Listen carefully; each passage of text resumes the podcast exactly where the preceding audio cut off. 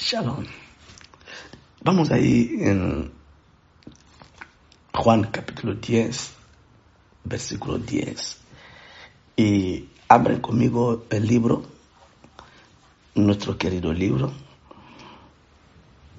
en la página 188. Y vamos a mirar algunos puntos que están ahí. El punto, el último punto y el antepenúltimo punto, ¿ok? Y vamos a ver alguna cosa que el Señor ha puesto en mi corazón, quiero hablar de eso, ya que estamos orando, ya que estamos batallando en el Espíritu, ya que el Señor nos ha ha decretado un tiempo de, prosperidad en medio de nosotros y queremos ver esta prosperidad en todos los ámbitos, en todos los ámbitos. Somos hijos del gran rey, somos el hijo, los hijos del creador del cielo y la tierra. Siempre digo una cosa, eh, una revelación de la parte del Señor que me dio, ¿no? De que nosotros, los que somos de la nueva alianza, los que somos del Nuevo Testamento, podemos decir, los que hemos llegado en tiempo de gracia, tenemos una doble ventaja que Abraham, Moisés, eh, Elías, Eliseo, aunque ellos también tuvieron su momento, pero ellos solo conocieron al Creador como Dios.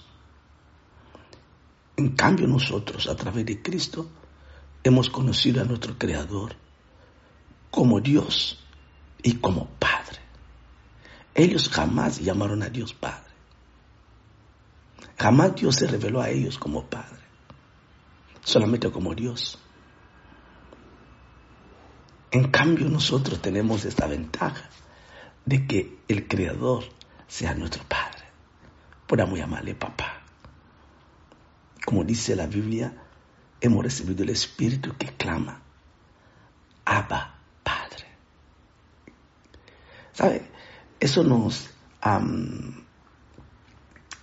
nos da unos privilegios unos derechos extraordinarios. Amén. Porque ya no somos como, perdonarme la expresión, como el hijo del vecino. No, no, sino, sino somos hijo de casa. y cuando hablamos con nuestro padre, hablamos con, wow, con toda la, la, la confianza del mundo.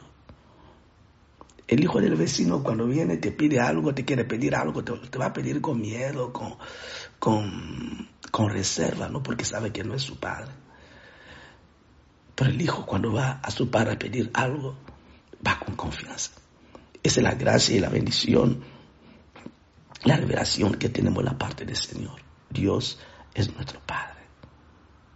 Cristo dijo, cuando quieres orar, digan, Padre nuestro que está en los cielos. Él nos abrió el camino de conocer al Padre. Él vino a decirnos, mi papá es vuestro papá. Amén. O sea, que tengamos a Dios como Padre, no, como, no solamente como el creador del universo, sino como nuestro papá, como alguien cercano a nosotros, alguien con que podamos hablar de todo, de todo. Amén. Aleluya. Quiero que aprendas eso. Amén. Que Dios es tu Padre. Es nuestro Padre. Bien, vamos al tema de hoy. Amén, amén. Juan capítulo 10, versículo 10. Nuestro Señor Jesucristo dice, el ladrón no viene sino para hurtar y matar y destruir. Yo he venido para que tengan vida y para que la tengan en abundancia. La palabra abundancia eh, es sinónimo de otra palabra que últimamente os estoy hablando, inculcando la palabra prosperidad. Es una palabra que, ¿saben que la palabra prosperidad en la Biblia se nombra la palabra prosperidad y todos sus derivados más de setenta y pico de veces?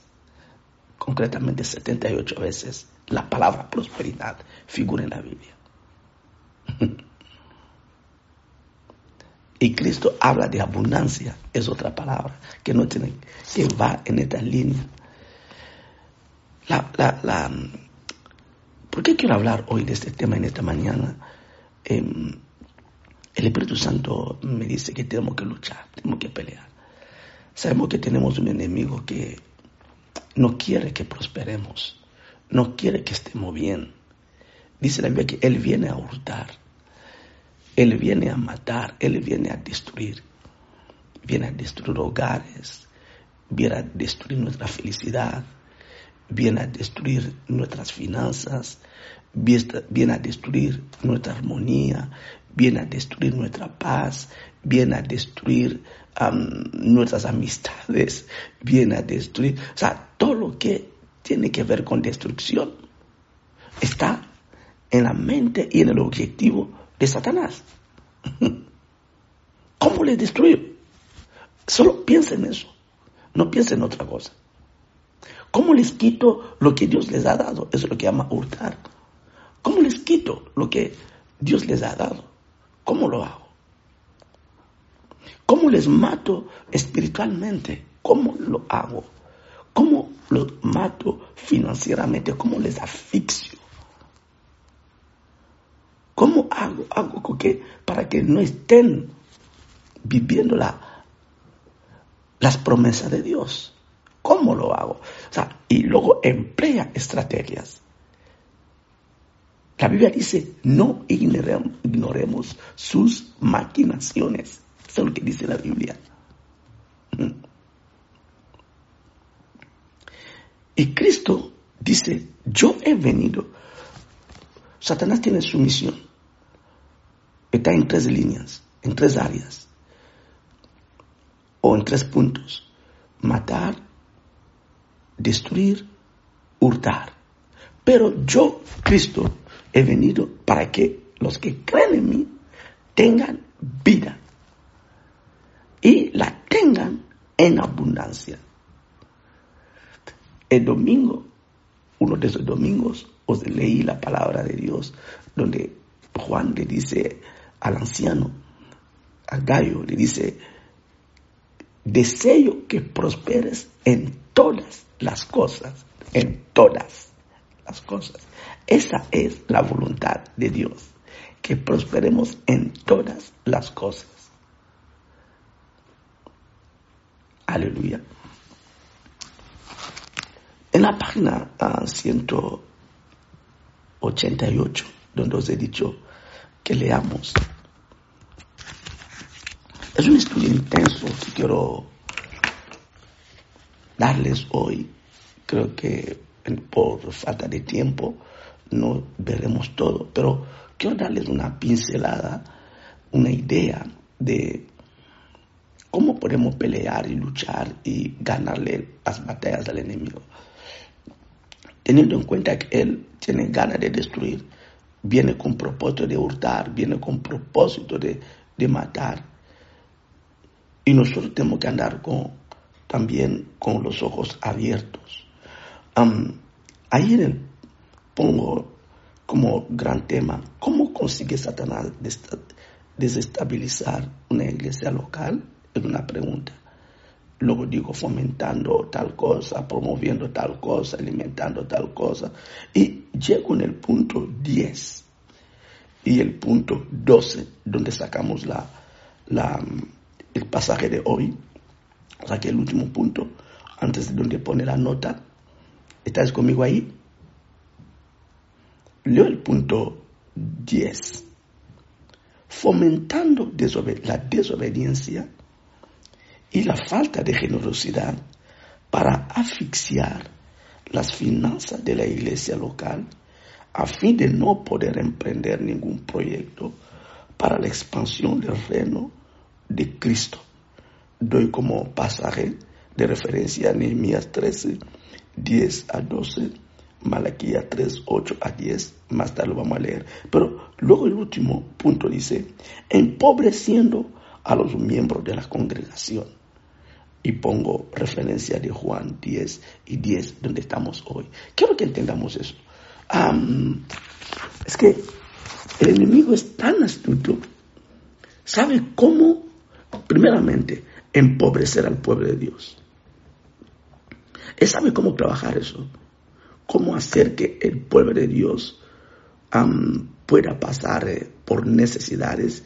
Directamente quiero tocar hoy las necesidades financieras. Satanás sabe cómo hacerlo. Sabe cómo puedo yo hacer que esta persona, por mucho que va a la iglesia, que financieramente se vea asfixiada. Él sabe que si él asfixia a la persona, de alguna manera también logra asfixiar la iglesia. Y cuando asfixia a la iglesia financieramente, la iglesia no puede hacer nada. No, no puede ir adelante. No puede. Entonces, es algo que tenemos que entender. Eh, por eso he dicho, no ignoremos sus maquinaciones. Él sabe cómo trabajar, cómo hacer las cosas, cómo hacer que una iglesia no sea próspera, cómo hacer que unos que van a la iglesia, pero que no sean personas prósperas. Él sabe cómo actuar. Él sabe qué máquina poner en marcha para que las personas que van a una iglesia, que son hijos del dueño de la tierra y del cielo, son hijos del dueño de plata y de oro, pero que estén pasando por una pobreza financiera. Y de tal manera que incluso la iglesia se vea afectada. Hay algo que Satanás usa. Se llama la desobediencia. ¿Sabe? Vamos a estar luchando contra ese espíritu de desobediencia. Hemos leído aquí, fomenta la desobediencia. La desobediencia en cuanto a qué? En cuanto a la palabra de Dios. La desobediencia en cuanto a los principios de Dios. Satanás sabe que Dios es un Dios de principios, Dios de pautas, Dios de normas, Dios de reglas, Dios de reglamentos, Dios de, mandatos, Dios de preceptos. Satanás lo sabe. Sabe que Dios funciona así. ¿Y qué hace? Viene a fomentar la desobediencia. Y él sabe que si tú te metes en una dinámica de desobediencia, él puede lograr asfixiarte. Y él puede lograr asfixiar la iglesia de Cristo. Lo hizo con Ananía y Zafira. Lo hizo con Ananías y Zafira. Acompáñame, libro de Hechos. Vamos, estamos viendo cómo Satanás logra asfixiar a la gente y matarles. Cuando introduce en el corazón de la gente la desobediencia. En el libro de Hechos capítulo 5,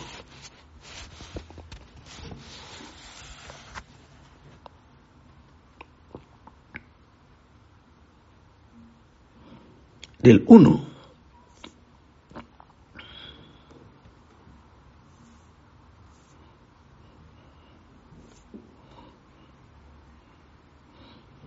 al 10, lo voy a leer rápidamente.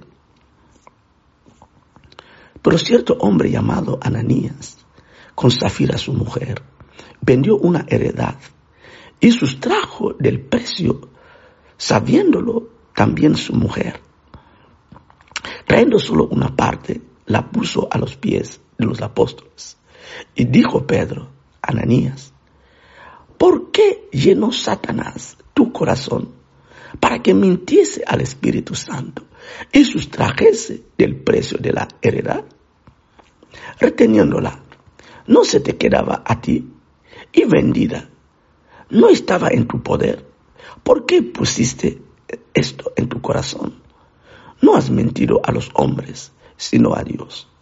Al oír Ananías estas palabras, cayó y expiró, y vino un gran temor sobre todos los que lo oyeron. Y levantándose los jóvenes, lo envolvieron y sacándolo, lo sepultaron. Pasaron un lapso, como de tres horas, sucedió que entró su mujer, no sabiendo lo que había acontecido. Entonces Pedro le dijo, dime, ¿vendiste en tanto la heredad? Y ella dijo, sí, en tanto. Y Pedro le dijo, ¿por qué conveniste en tentar el Espíritu del Señor? He aquí a la puerta los pies de los que han sepultado a tu marido y te sacarán a ti. Al instante ella cayó a los pies de él expiró. Y cuando entraron los jóvenes, la hallaron muerta y la sacaron y la sepultaron junto a su marido. Ah, tremendo cuando uno lee la palabra del Señor y bajo la revelación del Espíritu Santo. ¿Cómo Satanás llega a asfixiar nuestras finanzas? Asfixiar la iglesia local. Él sabe cómo hacerlo. Solo tiene que levantar gente desobediente a la palabra.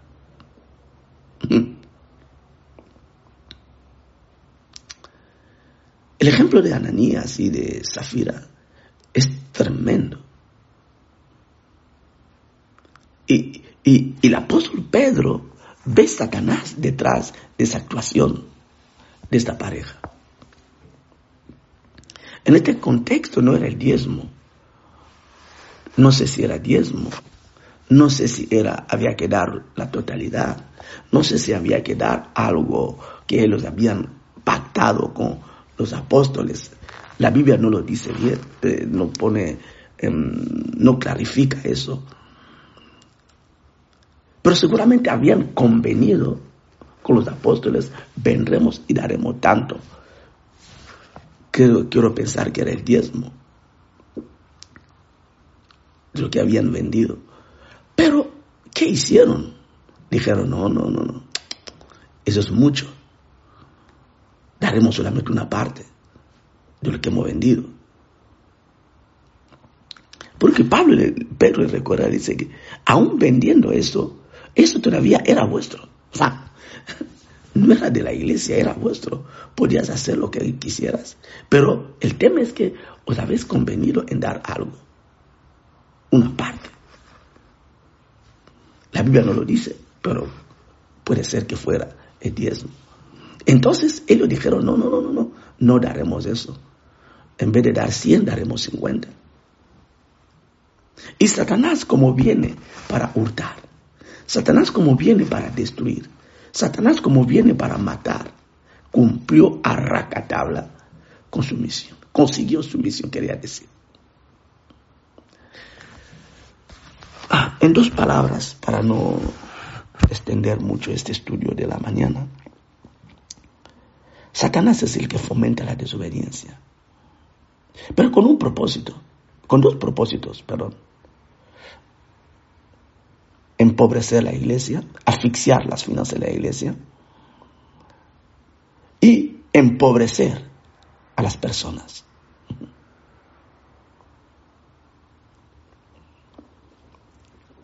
Aleluya. Aleluya.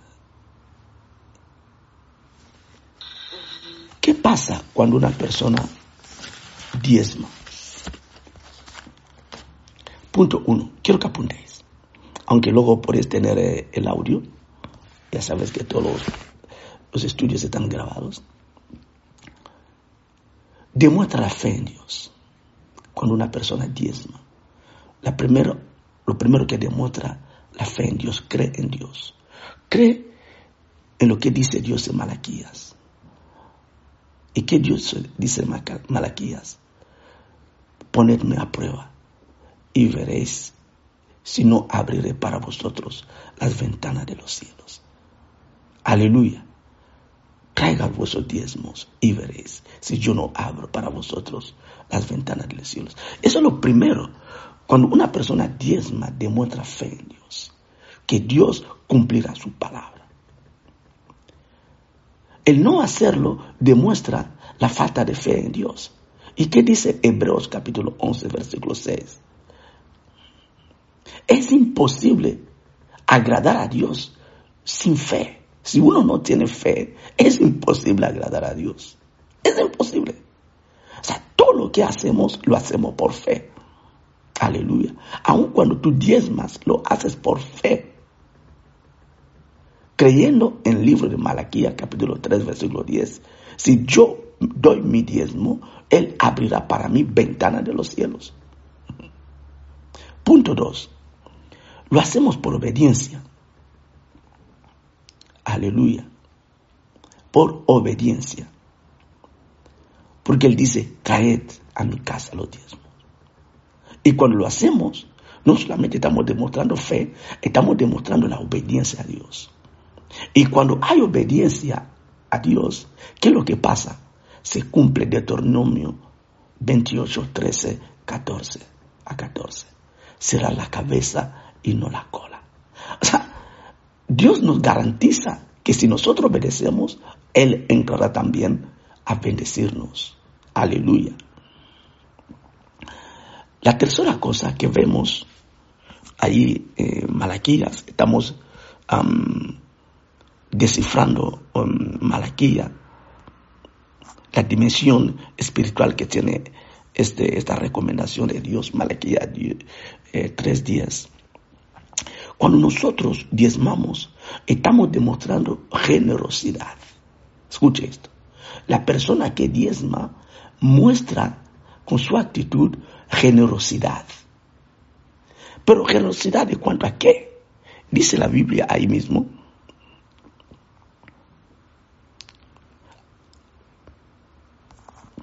Traer todos los traer todos los diezmos al folí y haya alimento en mi casa. Aleluya. ¿Qué pasa en aquel entonces cuando se diezmaba? Porque a través de los diezmos no solamente se les ayudaba o se les pagaba a los sacerdotes, pero también de esto servía para ayudar a los pobres. A través de los diezmos se ayudaba a los pobres o a la gente necesitada. Amén. Entonces la iglesia era consciente que si dejamos de diezmar, no se puede ayudar, perdón, a la gente necesitada. ¿Y qué dice Proverbio 11, 25? El alma generosa será prosperada. Por eso cuando una persona diezma, lo más normal es que Dios lo prospere, porque Dios sabe que tiene fe, obedece y es una persona generosa. Pero cuarto punto, es un acto de agradecimiento. Wow. La persona que diezma muestra con su actitud que lo que yo he recibido no ha sido por mi esfuerzo solamente, ha sido la gracia de Dios que ha fluido para que yo tuviera lo que tengo. Entonces, en agradecimiento, yo le doy esto a Dios. Aleluya. Por eso Jacob le dijo a Dios, ahí en Deuteronomio 28, 22, Señor, si tú me das victoria, me prosperas por donde voy, y yo a la vuelta te daré el diezmo de todo, te el diezmo de todo. Estaba diciendo, yo te lo voy a agradecer. y cuando nosotros no hacemos eso, estamos como diciendo, bueno, lo que yo tengo, lo tengo por mi sudor, sin más. Aquí Dios no colaboró, aquí Dios no influyó para que yo tuviera lo que yo tengo. Dios le dijo a Israel, ojo, cúrate de no olvidar de Dios cuando tengas vacas, cuando tengas terrenos, cuando llegas a, tierra, a la tierra que yo te, he prometido y que vea crecer tu ganado. Ojo de no olvidar a Dios. Y por desgracia la gente nos olvidamos. Cuando Dios nos bendice, nos olvidamos. No hay un acto de agradecimiento, no, no hay. Pero escúcheme, eh, cuando diezmamos, estamos impulsando el avance del reino de Dios. ¿Alguien cree que nosotros, como iglesia de la perseverancia, si no fuera por los diezmos, por la contribución del pueblo de Dios, hubiésemos hoy decir que tenemos nuestro propio local? ¿Hemos comprado nuestro propio local? No. es imposible. Sería imposible. Sería inviable. Aparte la aportación, ofrenda especial que hicieron la gente, la iglesia tenía un colchón de más de 20 mil euros. Por los diezmos, justamente, de la gente que dan en la iglesia. Aleluya. Y eso está haciendo que la iglesia siga creciendo, siga, el reino siga expandiéndose. ¿Qué más te digo? Cuando damos los diezmos, sostenemos el ministerio. Aleluya. Cuando tengan tiempo, lean Nehemías capítulo 13, del 10 al 12. Tremendo pasaje. Dice la Biblia que cuando el pueblo de Dios dejó a diezmar, los sacerdotes abandonaron la casa de Dios, volvieron a sus trabajos, Los cantores, todos se fueron, la casa de Dios fue desierta. Satanás sabe que cuando actuamos de esta manera, asfixiamos la economía, la finanza de la iglesia. Pero también los propios miembros de la iglesia se autoasfixian financieramente. Viene la pobreza, viene el llorar continuamente. ¿Cómo estás? Ay, mal pastor. ¿Cómo está? Ay, no me va bien. ¿Cómo estás? Ay, solo hay, hay. Solo hay, hay. En otra palabra, solo hay desgracia. Vamos a luchar contra ese espíritu de desobediencia.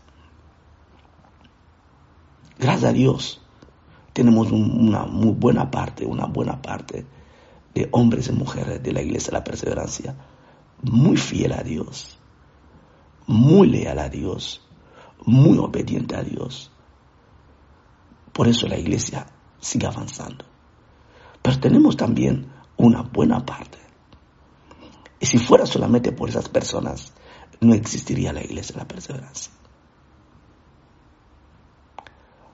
Y vamos a orar por esas personas que viven en esa total desobediencia,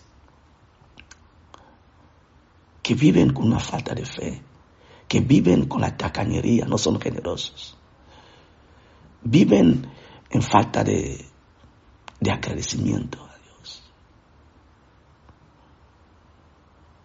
No les importa la expansión del reino de Dios, no les importa el sostenimiento del ministerio no les importa. Termino aquí. Satanás, el ladrón, vino para destruir, para hurtar y para matar. Y yo he venido para dar vida y vida en abundancia. Pero esa vida en abundancia tiene que responder a los principios, a los criterios de Dios. Acuérdense del tema del otro domingo quita los obstáculos de tu prosperidad. Quizás el obstáculo sea la desobediencia. Quizás el obstáculo sea la falta de fe. Quizá el obstáculo sea la falta de generosidad. Quizá el obstáculo sea mm, la no importancia al, al reino de Dios. Cada uno puede saber cuál está, dónde está cuál está su barrera y lo que tiene que quitar. Pero vamos a orar ahora al Señor. Después de, este, esta exhortación. Aleluya. Necesitamos vivir nuestra prosperidad. Necesitamos abrir las vías de nuestra prosperidad. Necesitamos quitar cualquier barrera, romper cualquier barrera. Que Dios nos bendiga.